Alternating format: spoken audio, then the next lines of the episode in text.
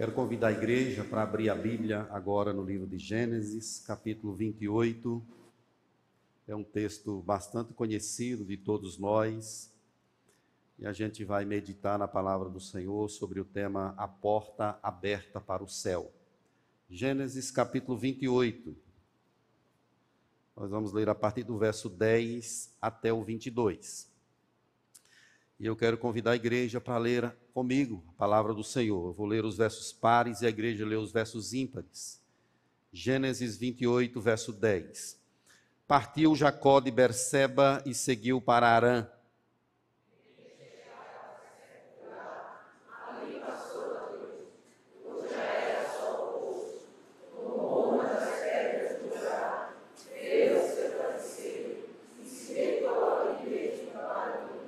e sonhou. Eis posta na terra uma escada, cujo topo atingia o céu, e os anjos de Deus subiam e desciam por ela.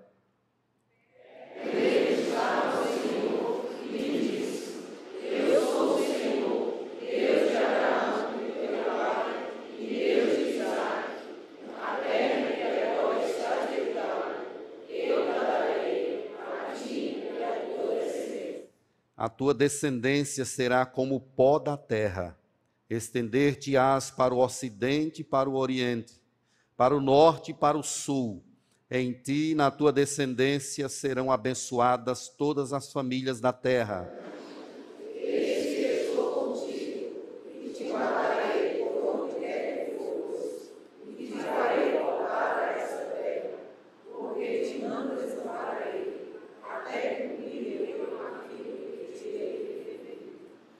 Despertado Jacó do sono, disse: Na verdade, o Senhor está nesse lugar e eu não sabia.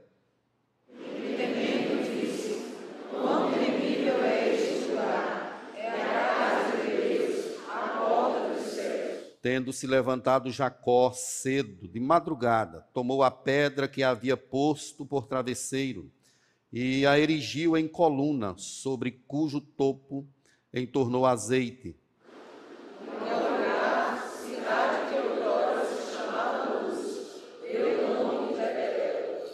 Fez também Jacó um voto, dizendo: Se Deus for comigo e me guardar nessa jornada que empreendo, e me der pão para comer e roupa para me vestir,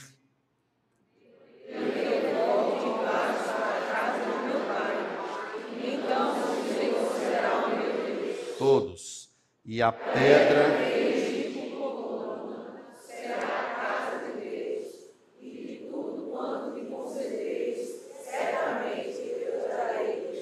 Amém. Vamos orar mais uma vez. Senhor Deus, obrigado por esse momento tão precioso e sublime. Momento que ouvimos a tua palavra. Ela é poderosa, ela é inspirada pelo teu espírito. Por isso declaramos que não podemos abstrair dela as lições do Senhor para a nossa vida a partir de nós mesmos.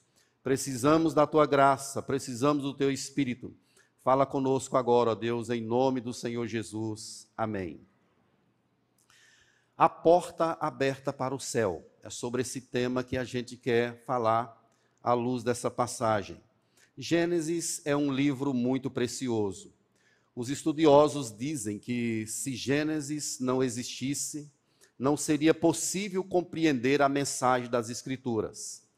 Aqui nós temos aquilo que Deus é, nós temos a, a manifestação da existência de Deus, temos a chegada do pecado, temos a descrição sobre o mal, nós temos lições aqui sobre cultura, sobre família, sobre casamento, tudo está posto aqui no livro de Gênesis.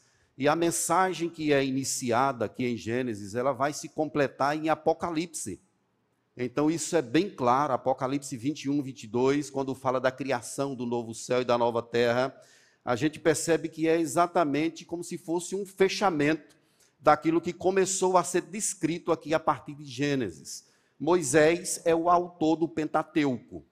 É, inclusive, claro, aqui do livro de Gênesis. Pelo menos sete séculos antes de Jesus nascer, é, Moisés ele fez essa composição maravilhosa, descrevendo a respeito desses acontecimentos tão sublimes que estão contidos aí em toda a Escritura.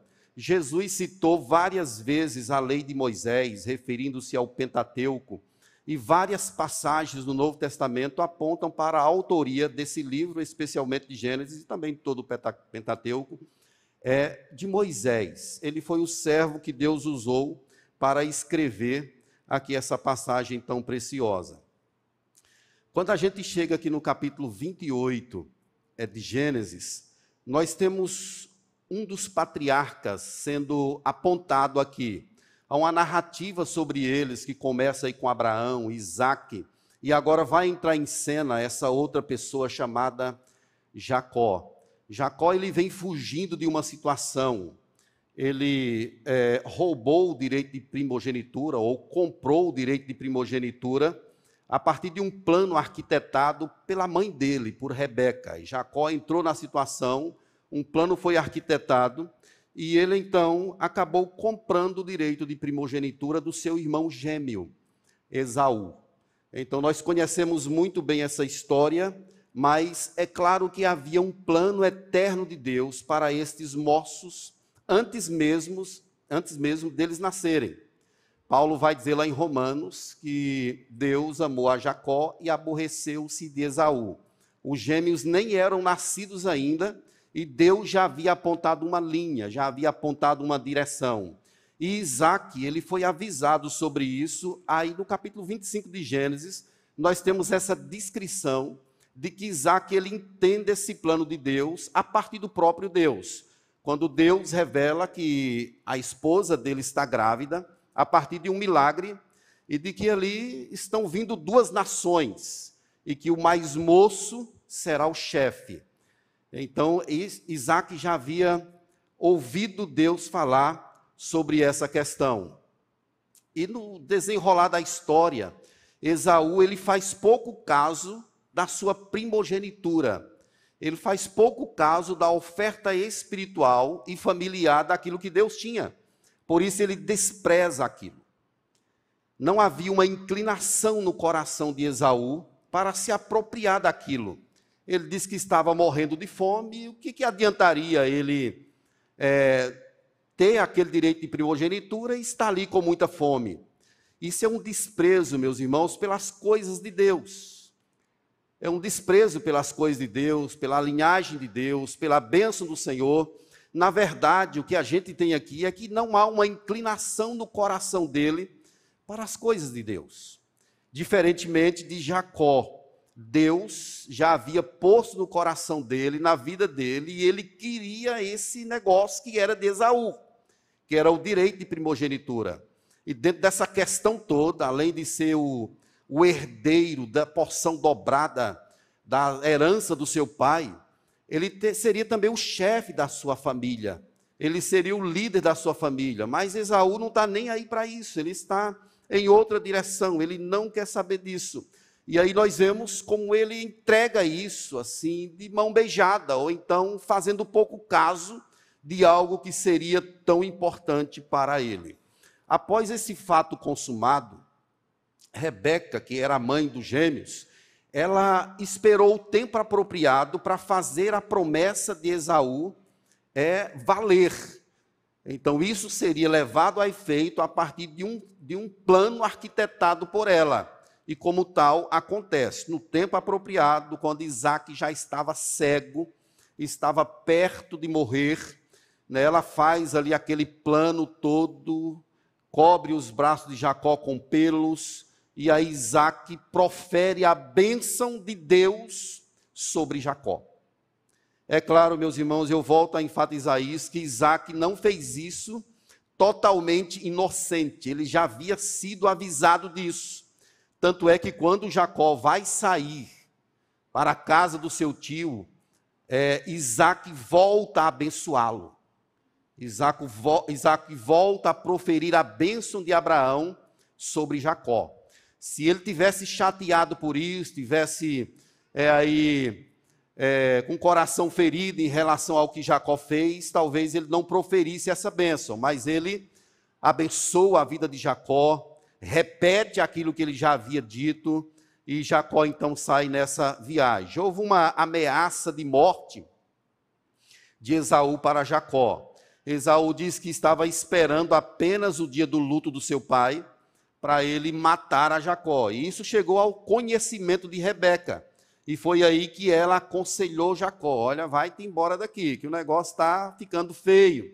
Vai-se embora, vai lá para a casa do seu tio. Mas havia nisso tudo, meus irmãos, um plano de Deus para que Jacó fosse ter esposa a partir da sua própria família. É a mesma coisa que aconteceu com o seu pai, diferentemente de Esaú. Esaú casou logo com duas mulheres de Canaã. Casou logo com duas. E quando ele percebeu que Isaac havia mandado seu filho para ter esposa a partir da sua própria família, ele ficou chateado com isso e arrumou mais uma esposa, três. E essa agora era filha de Ismael irmão de Isaac, filho de Abraão. Então, teve toda essa questão, essa conjuntura em família. Isaac, é, Jacó então sai numa viagem. Ele vai fazer agora um caminho que o seu avô Abraão havia feito junto com Sara. Eles saíram de Arã e foram para Berseba. E agora Jacó vai fazer esse caminho de volta é uma viagem de 25 dias a 30 dias, 700, 800 quilômetros, mais ou menos essa caminhada que ele vai empreender até a terra de Arã. Então, para Jacó não era muito fácil, porque o pai dele já era idoso e ele não sabia, não tinha certeza de que o veria novamente, como também Rebeca não sabia se haveria outra vez ele sai dali amargurado, cheio de inquietações, como que Deus me promete essa terra através da primogenitura, mas agora eu estou me afastando dessa terra. É curioso, Deus está dizendo tudo isso vai ser teu, mas só que Jacó está saindo da terra, indo para outra região, indo para outro lugar que não tem nada a ver. Ele está saindo da terra prometida. Então, meus irmãos, tudo isso está trazendo inquietações ao coração de Jacó. Gênesis 47, verso 28, nos informa que Jacó viveu 147 anos e Isaac viveu 180 anos, Gênesis 35, 28. Então Isaac viveu mais do que Jacó. Historiadores dizem que quando Jacó chega ele ainda consegue conviver um tempo com Isaac, cerca de 23 anos. Jacó ainda convive com seu velho pai Isaac. Rebeca, é, estudiosos dizem que ela já havia morrido. A Bíblia não diz como ela morreu, não registra os anos de vida de Rebeca, mas os estudiosos dizem que ela morreu depois que Jacó foi embora ela tinha um apego muito grande com Jacó, era uma paixão que ela tinha com Jacó, e Isaac gostava mais de Esaú, isso é bem claro. E depois que Jacó foi embora, que ela perdeu seu filho, as esposas que Esaú casou trouxeram grandes inquietações e amarguras ao coração de Rebeca e também de Isaac. Então, pouco tempo depois disso, segundo estudiosos, é, Rebeca acabou morrendo e Jacó não conseguiu mais vê-la com vida. O fato, meus irmãos, é que nós temos aqui um homem que sai em fuga, atribulado, cheio de inquietações, é um pecador, ele está aí vivendo tempos difíceis em sua vida, ele sai sozinho, apesar de ser um homem rico. Jacó era filho de um homem riquíssimo. Isaac era muito rico e ele sai sozinho, o que não é comum, que não era comum nessa época. Ele não tem caravana, pelo menos o texto não mostra que ele tem uma caravana, que ele vai com um grupo de pessoas, ele vai empreender essa viagem sozinho, talvez escondido pelo que ele havia feito, com medo de ser pego e ser morto por Isaú. Ninguém sabe assim as circunstâncias, mas o fato é que ele está sozinho nessa viagem. E Deus, em sua graça, resolve fazer uma visita a Jacó. E aqui, meus irmãos, nós entramos no nosso texto, tendo em vista esse pano de fundo, a gente chega à nossa passagem já percebendo como Deus visita Jacó. Deus vai ao encontro dele. Deus vai trazer algo maravilhoso ao coração de Jacó. Deus vai redirecionar a vida dele, vai reorganizar a estrutura de Jacó. E isso é algo majestoso, meus irmãos, porque é graça do Senhor, é bondade de Deus para com essa pessoa que é imerecida. Então nós devemos lembrar disso que Jacó, ele não merece essa visita especial que ele vai ter mas Deus o visitará com graça. E essa visita de Deus nos ensina aqui algumas lições. E a primeira delas, meus irmãos, é que a comunicação entre os céus e a terra é estabelecida por Deus. Essa é a primeira lição que a gente percebe aqui nessa passagem. A comunicação entre os céus e a terra é estabelecida por Deus é uma ação iniciada por Deus.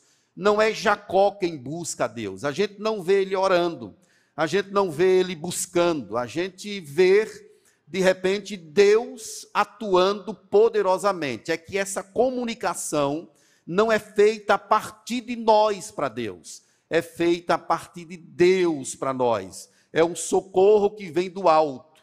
É isso que a gente vê aqui nessa passagem. Essa expressão aí do verso inicial, do verso 10, partiu Jacó, marca esse início da peregrinação dele. Jacó, como seu avô Abraão, como seu pai Isaac, agora vai tomar essa conotação de peregrino. Ele vai peregrinar. E essa tipificação aponta para nós também. Nós somos peregrinos aqui na terra ele saiu de Berseba e foi para Arã. É uma viagem muito difícil. E ele, é, Abraão, seu avô, havia feito isso há pelo menos 125 anos atrás. Ele saiu de um lugar para outro e Jacó agora estava fazendo esse caminho de volta, como eu já disse. É interessante, meus irmãos, que Jacó dorme e Deus lhe traz um sonho. E é nesse sonho que Deus vai mostrar o que ele quer. Não é a primeira vez que isso acontece nas Escrituras. Quando Deus foi criar a mulher, Deus trouxe um sono sobre Adão. Ele dormiu e Deus tirou a costela e fez a mulher. Quando Deus estava entrando em aliança com Abraão em Gênesis 15, Abraão dormiu. Abraão teve um sono e Deus então fez uma aliança. E aqui nessa passagem a gente vê essa mesma realidade. O homem está dormindo, inoperante, mas há um Deus que está em ação. Há um Deus que está operando maravilhosamente. O texto diz aí que ao pôr do sol, do sol caiu profundo sono em Abraão. E Deus então fez essa aliança com ele. A mesma coisa que acontece com Jacó ele adormece e Deus lhe traz um sonho.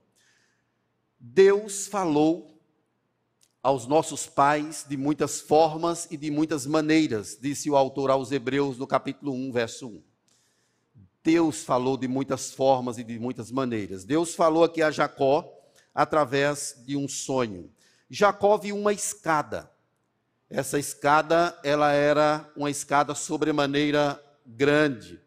O topo dela saía da terra, começava na terra e o topo ia até os céus. É a visão que Jacó tem. E anjos subiam e desciam por essa escada. A presença dos anjos aqui, meus irmãos, significa exatamente esse Deus que está operando ali através desses seres. Deus enviou seus anjos. A visão de Jacó mostra isso que Deus está em ação, operando através desses mensageiros para guardar, comunicar, para livrar. É isso que está acontecendo aqui na vida de Jacó. Ele merece isso? Não. Mas Deus está mostrando que Deus, o que ele próprio está fazendo com Jacó. Os anjos, segundo o autor aos Hebreus, no capítulo 1, verso 14, diz que eles são espíritos ministradores enviados para servirem aos que herdarão a salvação. Eles estão entre nós. Nós não os vemos, mas eles estão entre nós. Como se não bastasse o plano eterno de Deus, o poder do Senhor que nos acompanha, nós sermos templos do Espírito Santo, ainda temos essa graça de ter anjos mandados por Deus para nos abençoar, para nos direcionar, para nos proteger. Eles são ministros enviados de Deus para estar conosco, aqueles que hão de herdar a salvação. Não existe anjo da guarda, não é nesse sentido. Cada um de nós tem um anjo não é nesse sentido. Mas sempre que Deus quer, Deus opera através desses seres para guiar o seu povo. Nós não os vemos, mas biblicamente sabemos que eles existem. Então a gente tem esses seres aqui nessa visão de Jacó para demonstrar que há um Deus que está cuidando, há um Deus que está guardando, que está direcionando. Não é a primeira vez que a gente percebe uma escada aqui em Gênesis. Nós vemos essa escada outra vez, lá em Gênesis 11. Os homens fazendo uma torre, cujo topo chegue aos céus. Aquela escada era uma tentativa do homem de fugir, de sair dos planos de Deus. Mas lá estava a Torre de Babel, que era uma espécie de escada também. É a visão que Jacó tem aqui. A gente não deve pensar na visão que Jacó tem como a escada que a gente tem hoje. Mas é uma espécie de zigurate, como era a Torre de Babel. Então Jacó tem uma visão, e nessa visão anjos sobem e descem. Deus está ali. Na primeira torre, na primeira escada, uma intenção humana de fugir dos propósitos de Deus. E não deu certo. Deus visitou a humanidade com juízo. Acabou com aquela festa lá na Torre de Babel, como a gente conhece a história. E Deus fez levar, a, fez cumprir o seu propósito de que a terra se enchesse, de que os, as pessoas se multiplicassem, de que as pessoas se espalhassem. Aqui nós percebemos que é o próprio Deus quem dá a visão a Jacó. E essa escada agora, ela vai tornar um efeito positivo e espiritual, porque é Deus quem está se comunicando, é Deus quem está operando ali.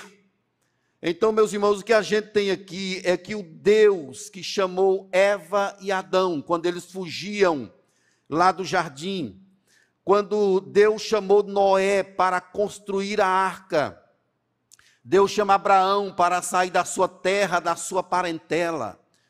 O que a gente tem aqui agora é ele chamando Jacó para um propósito, para uma missão. Jacó não entendia disso, ele ainda não havia recebido essa presença de Deus em sua vida. Mas agora ele está recebendo, está havendo uma comunicação de Deus com ele. E é bem claro nas Escrituras que é Deus quem começa isso. Não somos nós quem vamos em busca de Deus. É o contrário, é Ele que vai ao nosso encontro. É Ele quem nos acha. Não somos nós quem escolhemos a Deus.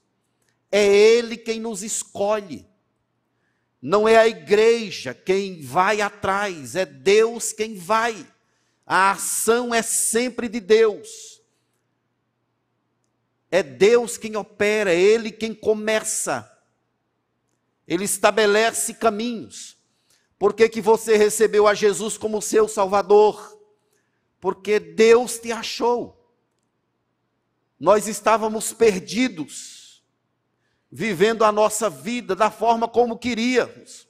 Mas Deus tinha um propósito em nós e Ele foi ao nosso encontro. Ele nos encontrou nos mais distintos lugares e nos trouxe, colocou em nós um sentimento de amor por Ele, movido por fé. É isso que está acontecendo aqui, é o estabelecimento de uma comunicação que começa com Deus. Mas a gente percebe aqui, meus irmãos, uma outra questão, que é a demonstração da bondade graciosa de Deus. Além de Deus comunicar com a terra, Deus, ele mostra a sua bondade de forma graciosa. Jacó está fugindo das consequências do seu próprio engano, da sua própria mentira. Ele está perdido. Mas Deus, ele vai agir aqui de forma graciosa e bondosa com ele. Vejam como Deus mostra aí no verso 13: Eu sou Yahvé. Eu sou Yahvé, o Deus do pacto o Deus de Abraão e o Deus de Isaac.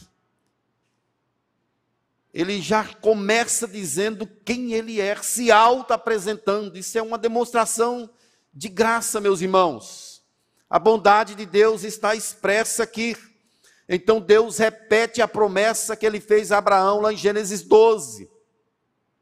Veja aí os termos. A terra que agora estás deitado, eu te darei a ti não é você quem vai conquistar Jacó. Eu te darei a ti. Eu vou trazer para você. Não é você quem vai fazer, sou eu quem vou operar. A ti e a tua descendência. A tua descendência será como pó da terra. Em ti e na tua descendência serão abençoados todas as famílias da terra. É a mesma bênção que está lá em Gênesis 12. É um Deus que age. Lembremos-nos que Deus chamou Abraão lá de Ur dos Caldeus, uma terra escura, espiritualmente falando. Deus foi até lá e o chamou: sai da tua terra e vai para um lugar que eu te mostrarei. Aqui Deus chama um foragido, Alguém que está correndo por causa do seu engano, das suas mentiras, das suas trapaças. Mas Deus vai lá e diz: Olha, eu vou te dar isso. Eu vou dar isso a você. É por isso, meus irmãos, que a salvação, ela é um presente de Deus para nós. Não somos nós quem a alcançamos. Deus nos dá gratuitamente. Paulo disse isso em Efésios: pela graça sois salvos, mediante a fé, não vem de vós, é um dom de Deus, é um presente de Deus. O Deus da aliança está aqui renovando o seu compromisso, a sua promessa, o seu pacto. E olhe que o homem não merece, não há nada no homem que possa chamar a atenção de Deus, mas Deus resolveu graciosamente amar a esse homem. Deus repete essa promessa de estar com ele o tempo todo. Mas Deus tinha uma bênção maior para Jacó. Não era apenas uma terra, não era uma família numerosa. Deus tinha algo maravilhoso, incomparável. Talvez Jacó estivesse pensando na terra, literalmente falando. Talvez ele estivesse pensando numa família grande. Ele teve uma família grande mesmo, Jacó. Teve 13 filhos. Mas era muito mais que isso. Deus estava prometendo a Jacó a própria presença dele. Era isso que Deus queria. E é exatamente isso que a gente vê no verso, verso 15. Olha que promessa maravilhosa. Eis que estou contigo Eis que estou contigo e te guardarei por onde quer que fores. E, e te farei voltar a esta terra, porque não te desampararei até cumprir aquilo que te hei referido. Deus está aqui empenhando a sua palavra, está mostrando que vai guardar a Jacó, que vai ser com ele por onde quer que ele vá, Deus estará com ele. Isso é algo que perpassa a nossa compreensão, meus irmãos. Por que, que Deus está fazendo isso com alguém que não merece? Esse amor de Deus não pode ser explicado. É por causa do próprio Deus, da aliança que ele tem com ele próprio, do pacto unilateral que ele fez consigo mesmo, de salvar o homem, de manter o descendente, de cuidar do descendente. Não era para ser Esaú, porque ele desprezou, e Deus já havia dito que seria através de Jacó. Era Jacó o homem que Deus queria para levar adiante esse projeto maravilhoso. Eu serei o vosso Deus e vós sereis o meu povo. Esse é o projeto maior de Deus, dito lá em Jeremias capítulo 7, verso 23. Esse finalmente é o grande projeto de Deus. Eu vou ser o Deus de vocês, e vocês serão o meu povo, você será o meu povo. Nós vamos viver em família, essa é a proposta final de Deus para todas as coisas. A presença de Deus é algo que estaria aí com Jacó o tempo todo. Onde quer que ele fosse, Deus estaria sempre com ele. E é exatamente essa presença de Deus, meus irmãos, que faz a diferença. É a presença de Deus que leva o homem à vitória. Quando Deus garante, as coisas acontecem. É por isso, irmãos, que nós devemos agradecer a Deus todos os dias por essa presença. É ela quem faz diferença em nossa vida, em nossa igreja, no trabalho que nós empreendemos. Jacó viu o que Abraão, seu avô, havia visto. Ele viu uma pátria superior, ele viu algo maior ele viu Deus. Não é apenas a terra, não é uma família, não são os bens. Deus mostrou a Jacó algo infinitamente maior, que era ele próprio. É isso que Deus pretende desde a sua promessa a Abraão, a Isaac e agora a Jacó. Eu sou o tesouro de vocês. Quando a gente lê Hebreus, no capítulo 11, verso 16, diz lá que uma pátria superior, isto é, celestial. Por isso Deus não se envergonha deles de ser chamado seu Deus, porquanto lhe preparou uma cidade. É o que Abraão entendeu. É uma pátria superior, inigualável. Ela é celestial. É a casa de Deus, é a presença de Deus. Meus amados, tudo aqui na terra é efêmero. As coisas aqui são passageiras. Tudo se acaba. Tudo se esvai.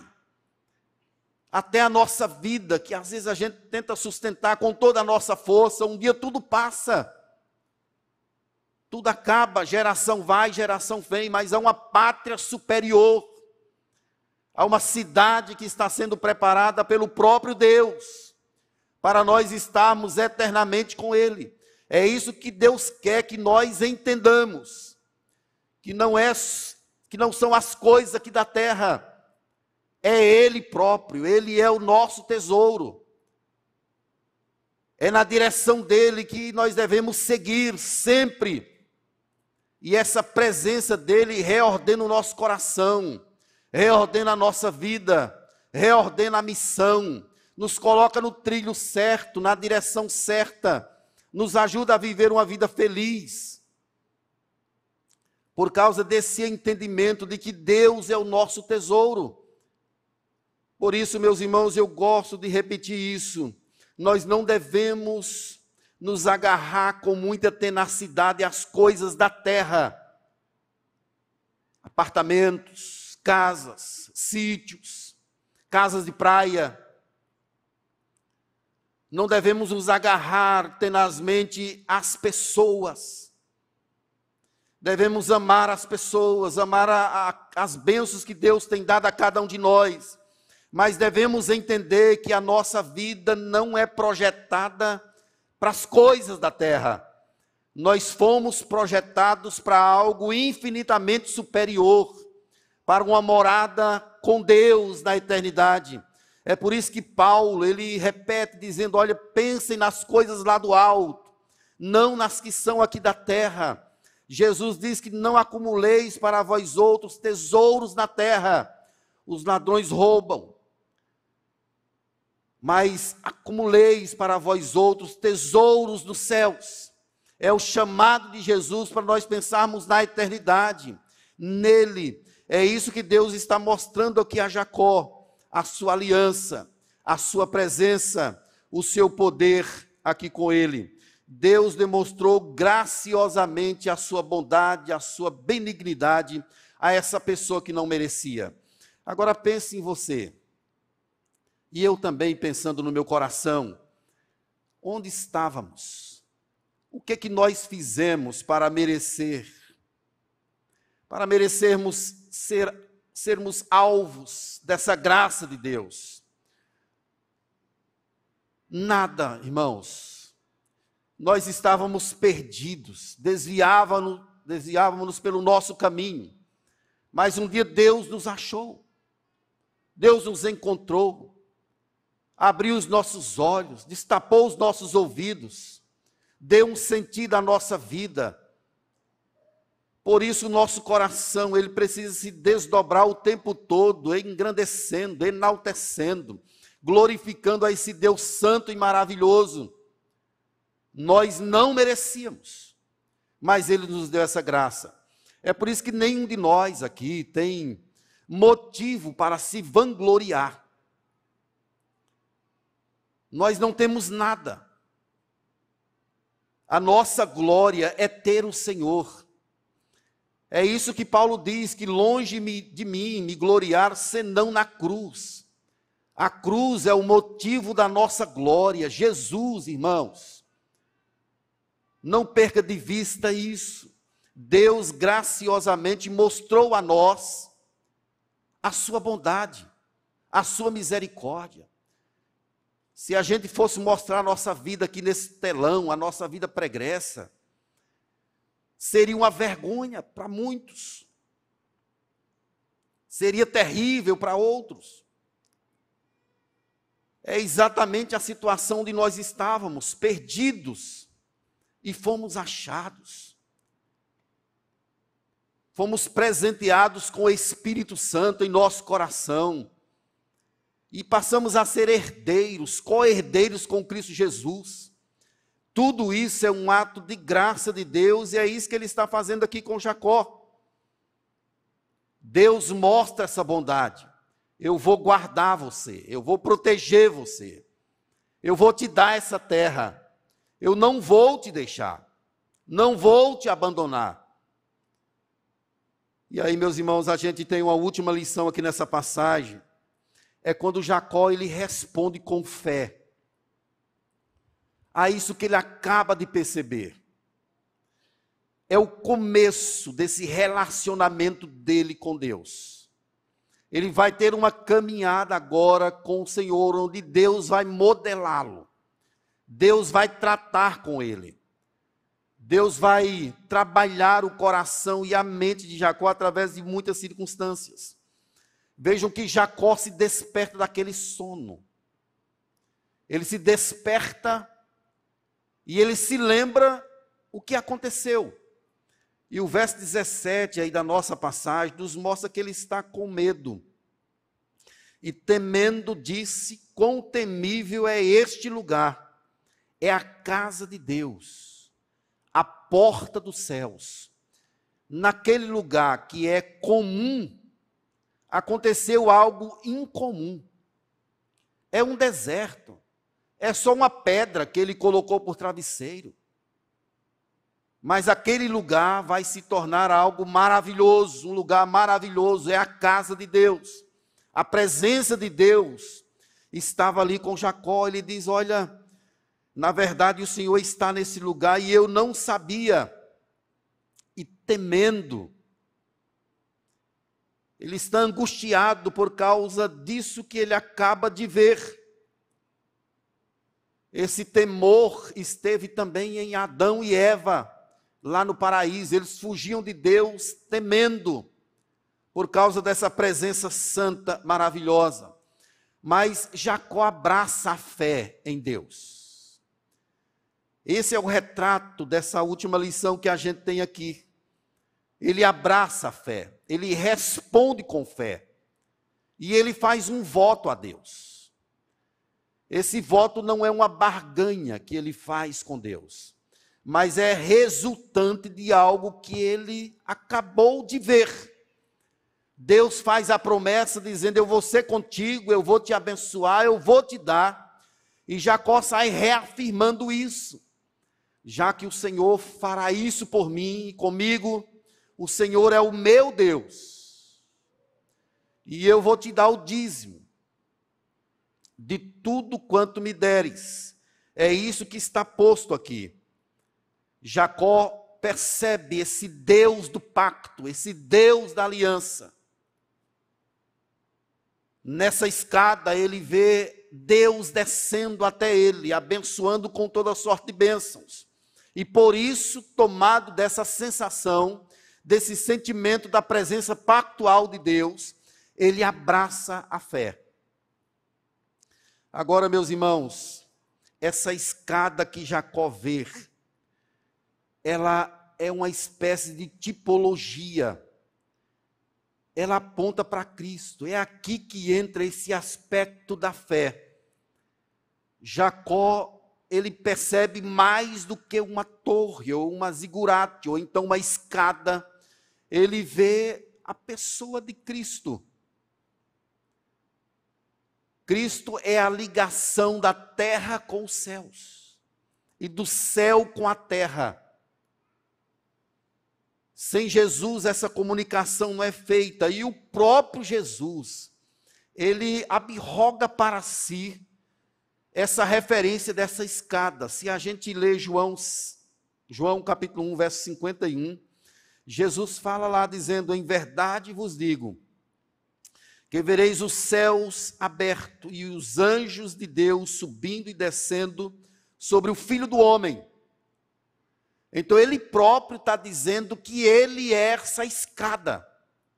Ele fala isso a Natanael. Jesus é a escada, ele é a ligação da terra com os céus e do céu com a terra nada é levado a efeito na presença de Deus sem Jesus. É Ele, meus irmãos, finalmente, que é a razão de Deus nos aceitar. É por meio de Jesus que nós somos salvos. É através de Jesus que nós temos acesso à presença de Deus. Sem Ele, não existe oração, não existe cântico, não existe fé. Jesus é o princípio, o meio e o fim de todas as coisas. Ele é a escada. E ele próprio diz isso: que eu sou a porta. Eu sou o caminho, a verdade e a vida. Ninguém vem ao Pai senão através de mim. Jesus deixa claro isso lá em João 14 ele é o único mediador entre Deus e os homens. Não há como nós chegarmos nos céus sem Jesus. E não há como nós encontrarmos Jesus a partir de nós mesmos. É por isso que todo propósito que aconteceu em nossa vida é gracioso, é um ato de bênção benevolente de Deus para o povo que ele viu antes da fundação do mundo. Jesus é a escada. Somente através dele nós conseguimos acesso a Deus. É por isso que o autor aos Hebreus ele diz: venham e entrem pelo novo e vivo caminho. Jesus abriu a porta e chama o seu povo, chama aqueles que foram vistos antes da fundação do mundo não é sem razão, meus irmãos, que um dos nomes de Jesus é Emanuel, que quer dizer Deus conosco. Deus disse a Jacó: Eu não vou te deixar, não vou te abandonar. E Jesus disse aos seus discípulos também que não os deixaria. Se você ler Mateus 28, verso 20, Jesus promete dizendo: Estou sempre convosco até o fim dos tempos, até a consumação dos séculos. Assim como Deus prometeu que não abandonaria Jacó, Jesus prometeu que não abandonaria o seu povo. Ele está conosco, ele está presente em nossa vida, ele está aqui em nosso meio. Ele é a razão da nossa fé, é a razão do nosso louvor. Ele é o único que é digno de toda, toda honra, toda glória e todo louvor. É por isso que Paulo diz: porque dele, por meio dele, para ele são todas as coisas. A ele, pois, a glória eternamente. Amém. Jesus é a escada, é a ligação da terra com os céus e do céu com a terra. É por isso que ele diz que sem mim nada podeis fazer. Sem ele nós somos nada, absolutamente nada. Edmund Clowney, ele escreveu um livro muito precioso chamado O Mistério Revelado.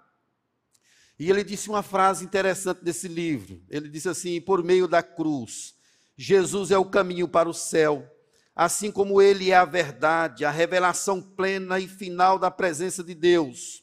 Nós vemos ao Pai por meio dele. O céu está aberto por aquele a quem os anjos servem. Os céus, os céus estão abertos por causa do Senhor Jesus Cristo, irmãos. A cruz dele é que faz essa ligação nossa com o Senhor, de forma que a gente não consegue fazer absolutamente nada sem o Senhor Jesus. Jacó entendeu isso e ele abraça essa realidade. E a partir de agora ele vai iniciar uma caminhada longa de modelamento, de construção, de reprogramação da sua agenda. Então vejam que ele chegou àquele lugar como um foragido, como um fugitivo como alguém que tem um pecado, que tem um dano que ele causou a outra pessoa, mas agora ele tem uma missão. Ele vai ser um peregrino. Ele vai a um lugar agora não mais conduzido por ele próprio. Ele não vai somente atrás de uma esposa como queria Rebeca. Agora ele vai numa missão eterna, que é a missão de Deus. Eu quero concluir, meus irmãos, trazendo alguns sentidos desse texto para a minha vida, sentidos práticos, para a minha vida e para a sua vida. Primeiramente, como Jacó, nós somos peregrinos na terra. A nossa missão precisa estar alinhada à missão de Deus sempre. É o que Deus quer que importa. Não é o que nós pretendemos, o que nós queremos, mas é o que Deus quer.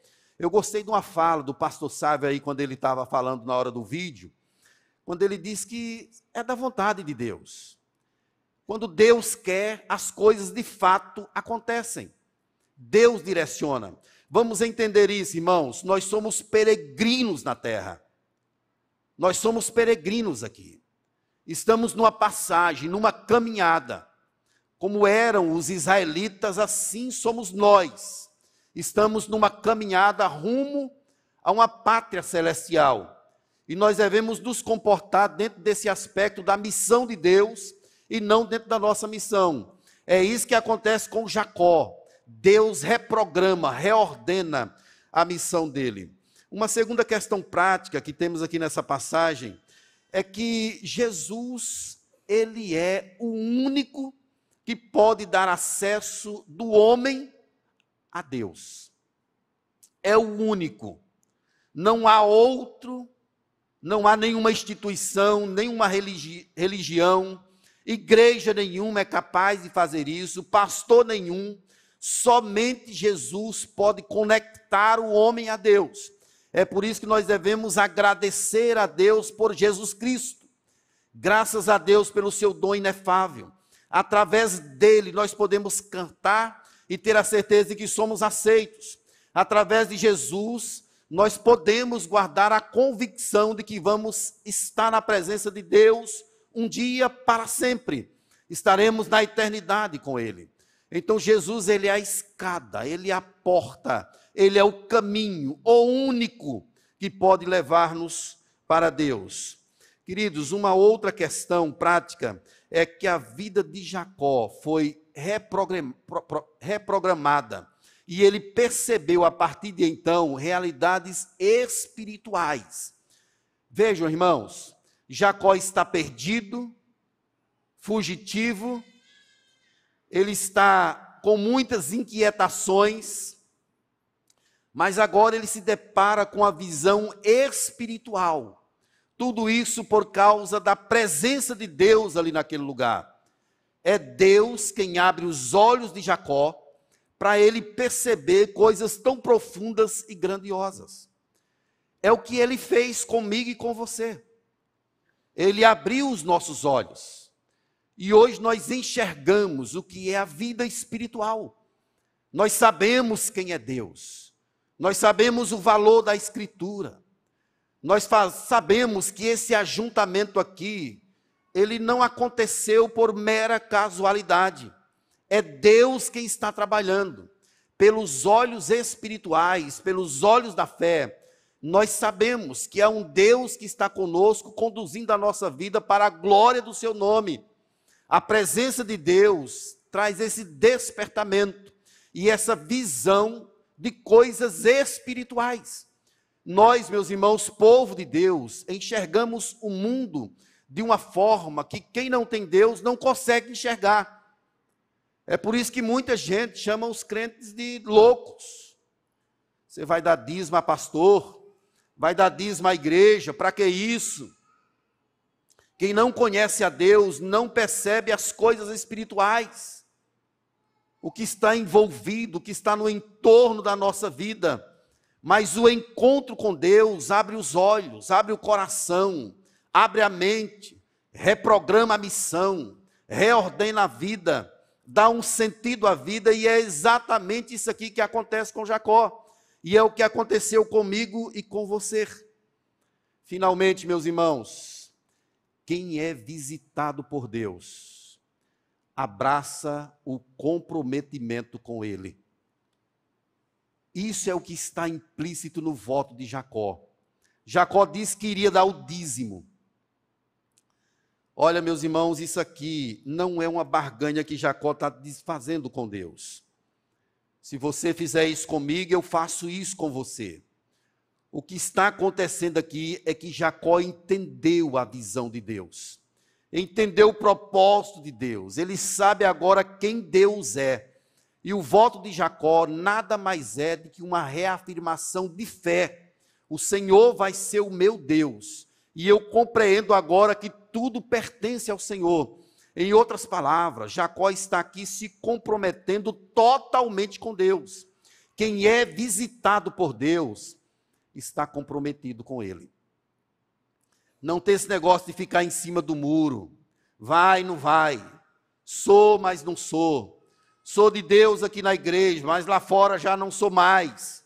Quem é de Deus está plenamente comprometido com Ele com os ideais do reino dele e disso não abre mão.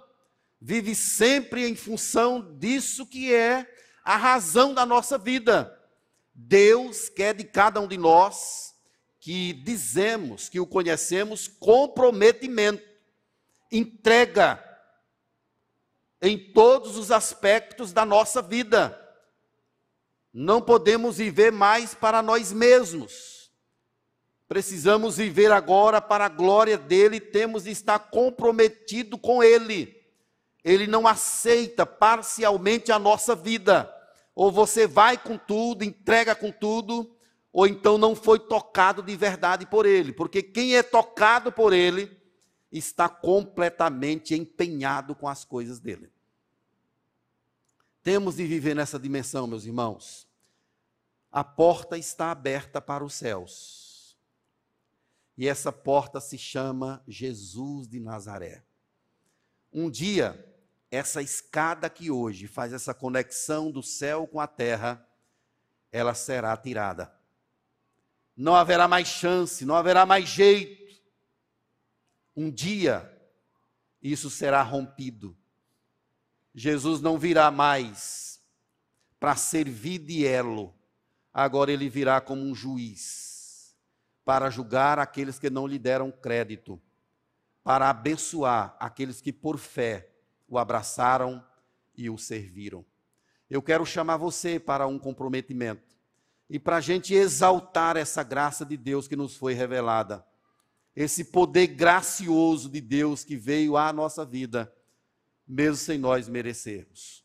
Vamos ficar de pé, a gente vai orar ao Senhor agora. e depois vamos entoar cântico de louvor ao nosso Deus.